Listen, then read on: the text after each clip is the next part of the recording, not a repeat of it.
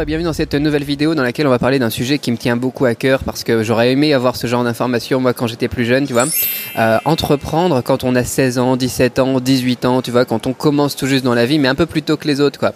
Moi, je suis content d'être parti en Chine quand j'avais 19 ans, mais euh, j'étais parti à la base sur un schéma traditionnel, tu vois, j'ai commencé en tant que cadre dans l'import avec un CDI, tu vois, pas, pas ce que pas mal de gens peuvent faire aujourd'hui avec Internet, avec tout ce qu'on a à disposition, c'est-à-dire entreprendre et commencer à préparer des projets dès 16 ans, 17 ans, 18 ans, voire même avant, tu vois. Et donc, euh, pour ça, aujourd'hui, je reçois Théo avec moi qui est un jeune entrepreneur qui vient d'avoir 18 ans, qui a sa société ici en Thaïlande. Bah, je vais laisser se présenter et puis euh, on va évoquer quelques questions voilà qui me tiennent à cœur pour les personnes qui sont un peu comme lui, tu vois, et qui se posent des questions sur comment faire, qu'est-ce qu'on peut faire quand on quand on est jeune, etc. pour entreprendre, pour commencer à faire du business déjà tout de suite. Alors, est-ce que tu peux te présenter euh, rapidement pour les gens qui te connaissent pas, parce qu'ils t'ont peut-être vu dans une autre vidéo euh, Mafia Pattaya, je mettrai le lien. Bonjour, donc moi c'est Théo, j'ai 18 ans. Ça va faire maintenant 10 ans que je suis expatrié en Thaïlande avec mes parents. Et je vais bientôt rentrer là sur Paris pour faire une prépa HEC et terminer mes études en France. Ok, alors euh, première question que beaucoup de gens se posent déjà, c'est euh, quelle est ta motivation? Comment est-ce que tu fais pour être motivé pour entreprendre? Tu vois, on va pas parler vraiment de ton business, mais plus de ce qu'il y a derrière. Comment est-ce que ça t'est venu? Tu vois, à quel âge ça t'est venu? Quelle a été ta motivation, des livres que tu as lus peut-être, des personnes que tu as suivies et que tu recommanderais aussi aux personnes qui veulent se lancer dans l'entrepreneuriat qui sont jeunes, tu vois, 16 ans, 17 ans. Je suis vraiment cette idée de 16 ans à peu près parce que en France, on peut créer une société à 16 ans, enfin ce genre de choses, on en parlera après quoi. Comment est-ce que ça t'est venu et puis quelle a été ta motivation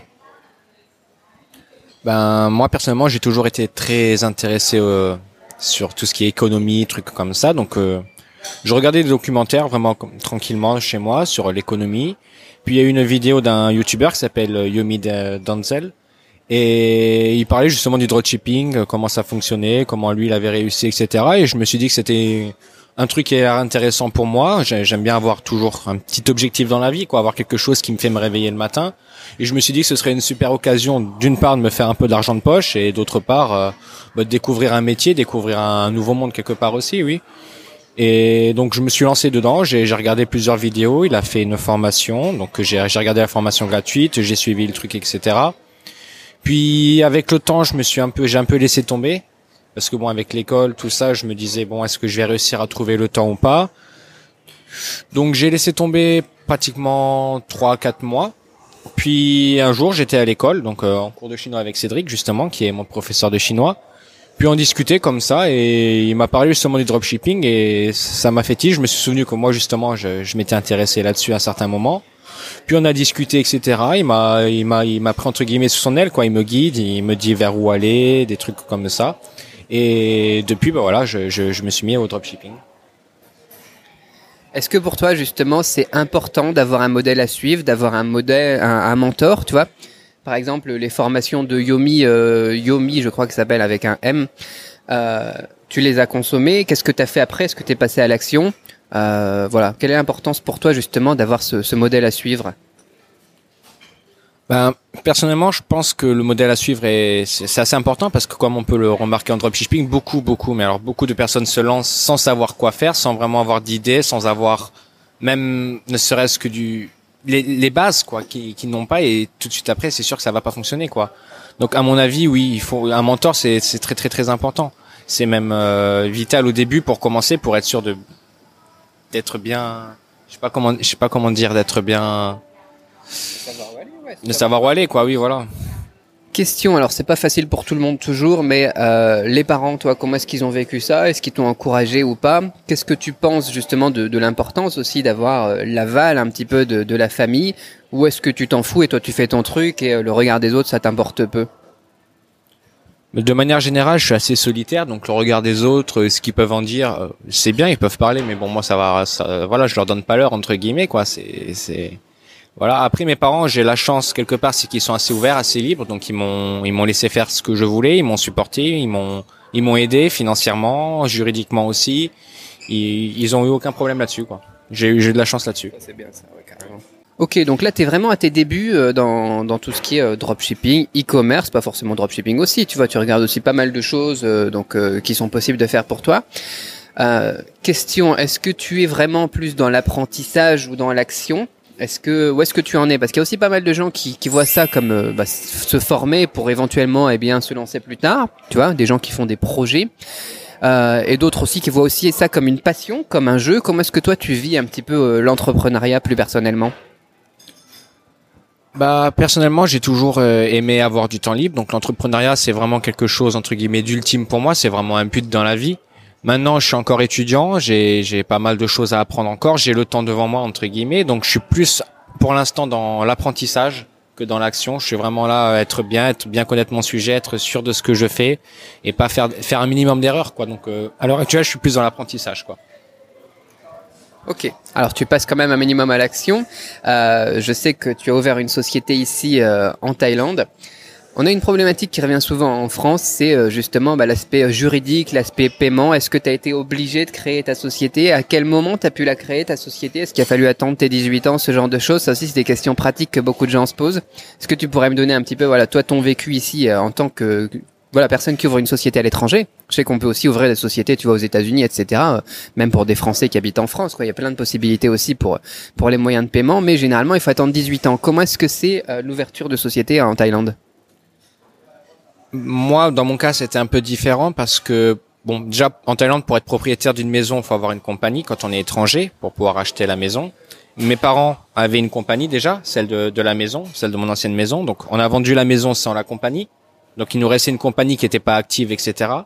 Le problème, c'est que pour être euh, PDG, enfin directeur d'une compagnie en Thaïlande, faut avoir 21 ans. 21 faut avoir 21 ans. Donc à ce moment-là, ce qu'ils ont fait, c'est qu'ils se sont mis en directeur. Euh, moi, je ne suis qu'associé, quoi. En fait, ils ont fait en sorte que je sois associé. Associé, ça passait. Donc je suis seul à travailler, bien sûr, dans l'entreprise avec ma boîte, mais je suis associé justement.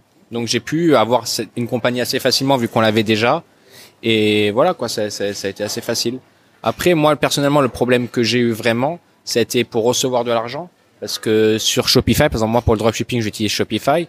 Et tout ce qui est Stripe, etc. Donc, ils ont les grandes banques, donc les comptes en banque français, américains, toutes les grandes, les grandes nations, entre guillemets. Mais la Thaïlande, il n'y avait pas, je pouvais pas lier directement Stripe à mon, à mon, à mon, à mon Shopify, quoi, à mon, à mon magasin.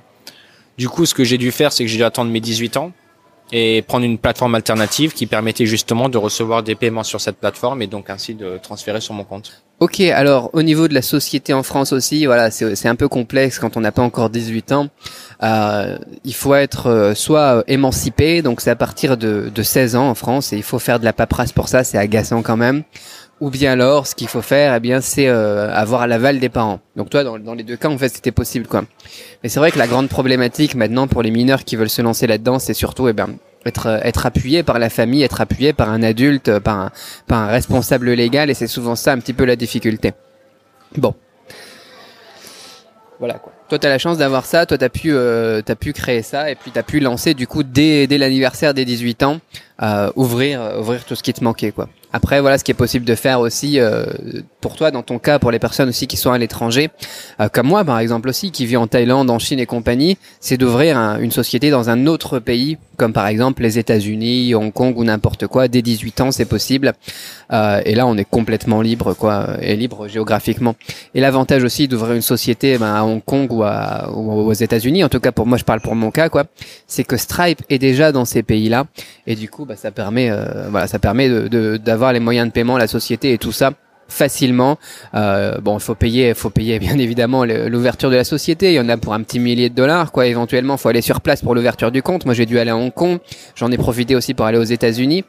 Et euh, bon, là, c'est aussi à c'est aussi un coût, le logement, le billet d'avion pour New York, c'est pas rien non plus.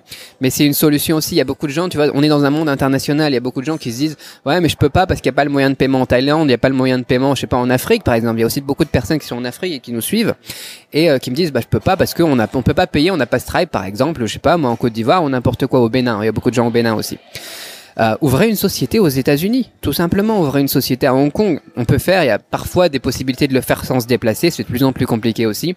Le mieux, c'est de se déplacer et d'aller ouvrir un compte dans une grande banque quand même, quoi. Mais il y a même des manières aussi, comme ouvrir des, manières temporaires, tu vois, de, de, gérer ça avec des, des systèmes comme euh, Payoneer ou n'importe quoi. Bon, c'est un peu, c'est un peu borderline. Je recommande pas, quoi.